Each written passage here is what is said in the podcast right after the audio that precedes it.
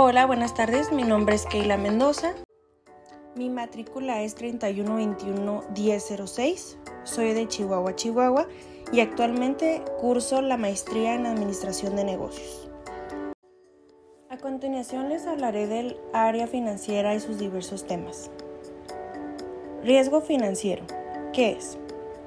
El riesgo financiero hace referencia a la incertidumbre producida en el rendimiento de una inversión debido a los cambios producidos en el sector en el que se opera, a la imposibilidad de evolución del capital y por una de las partes que es la inestabilidad de los mercados financieros. Cinco consejos para minimizar el riesgo financiero. 1. Evaluar la rentabilidad de la inversión. Es la primera forma de minimizar el riesgo, teniendo en cuenta que a mayor información que se tenga sobre lo que se quiere invertir, menor será el riesgo. 2. Anticipar el futuro. La capacitación de información es un elemento importante ya que si sabes manejar esa información nos permitirá seguir una estrategia empresarial innovadora que nos ayudará a decidir sobre nuestros productos y servicios, reaccionar ante nuestra competencia, anticiparse a los cambios que se están produciendo en el, en el mercado en la tecnología, etc. 3. Diversificar el riesgo. Se diversifica planeando un portafolio de inversiones que equilibre las operaciones de alta peligrosidad con las de alta seguridad. 4. Evaluar los resultados obtenidos. Contando con una administración profesionalizada, es decir, altamente especializada en las nuevas tendencias del sistema financiero, podemos salir adelante ante estos riesgos. 5. Utilizar herramientas para la gestión del riesgo financiero. Proteger determinados activos mediante la contratación de seguros. Crisis financiera. Una crisis financiera es una perturbación más o menos repentina que produce una pérdida considerable de valor en instituciones o activos financieros. Puede estar asociada a problemas originales provocados en el sistema bancario, en los mercados divisas, en la bolsa y la cotización de las acciones, en la deuda pública, en la capacidad de pago de uno o varios países o incluso en algunos mercados específicos que provoquen subsiguientes problemas en los mecanismos de financiación de la economía. Forward un forward o un contrato a plazo es un acuerdo firme entre dos partes mediante el que se adquiere un compromiso para intercambiar un bien físico o un activo financiero en un futuro a un precio determinado.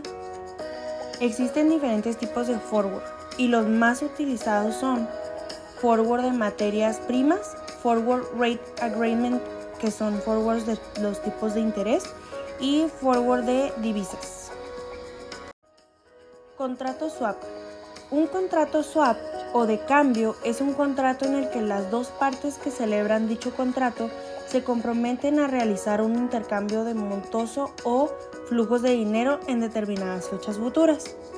Estos flujos pueden ser determinados por una tasa de interés a corto plazo y se dividen en dos. Swap de tipo de interés.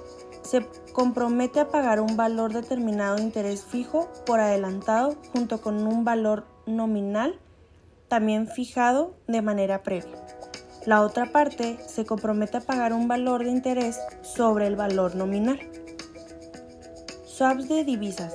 Es una variante del swap de tipo de interés en la que el nominal fijo, cuya valor de interés es fijo, difiere en el tipo de moneda con el nominal de interés variable. Swaps sobre materias primas permite separar el riesgo de precio de mercado del riesgo de crédito. Si se considera el ejemplo de un productor de materias primas, este realiza una serie de movimientos y se convierte en una fábrica de material sin riesgos de precio de mercado. Swaps de índice bursátil. Sobre un índice bursátil se puede cambiar el rendimiento del mercado de dinero por el rendimiento de un mercado, de un mercado bursátil. ¿Qué son los futuros y opciones? Son instrumentos derivados diseñados para proporcionar a sus titulantes una herramienta de cobertura flexible y potencialmente rentable. Se entiende contratos de futuro como una garantía y los contratos de opción como una garantía voluntaria. Un contrato de futuro le otorga al inversor el derecho y la obligación de comprar o vender un activo en una fecha y precio determinados. Las opciones, por otro lado, otorgan el derecho de compra-venta y activo subyacente, pero no son obligatorias. Esto significa que el titular del contrato tiene la opción de poder elegir si ejerce o no.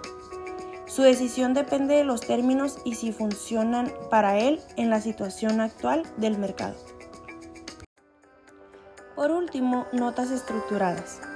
Son instrumentos innovadores a plazo fijo que están disponibles para todos los que están dispuestos a invertir en diversos activos y que combinan una posible ganancia establecida con la protección del dinero invertido hasta el final del plazo.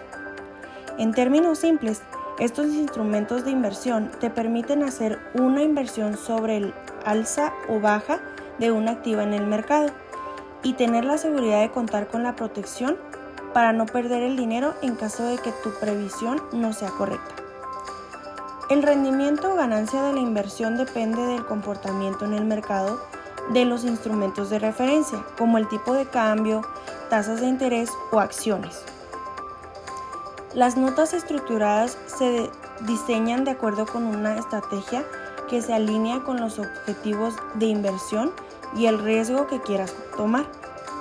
Como inversionistas, debes definir los elementos claves de tu inversión como el plazo, el porcentaje de protección, tasa y las condiciones especiales tomando en cuenta tus requerimientos de efectivo. Esto sería todo por mi parte. Gracias.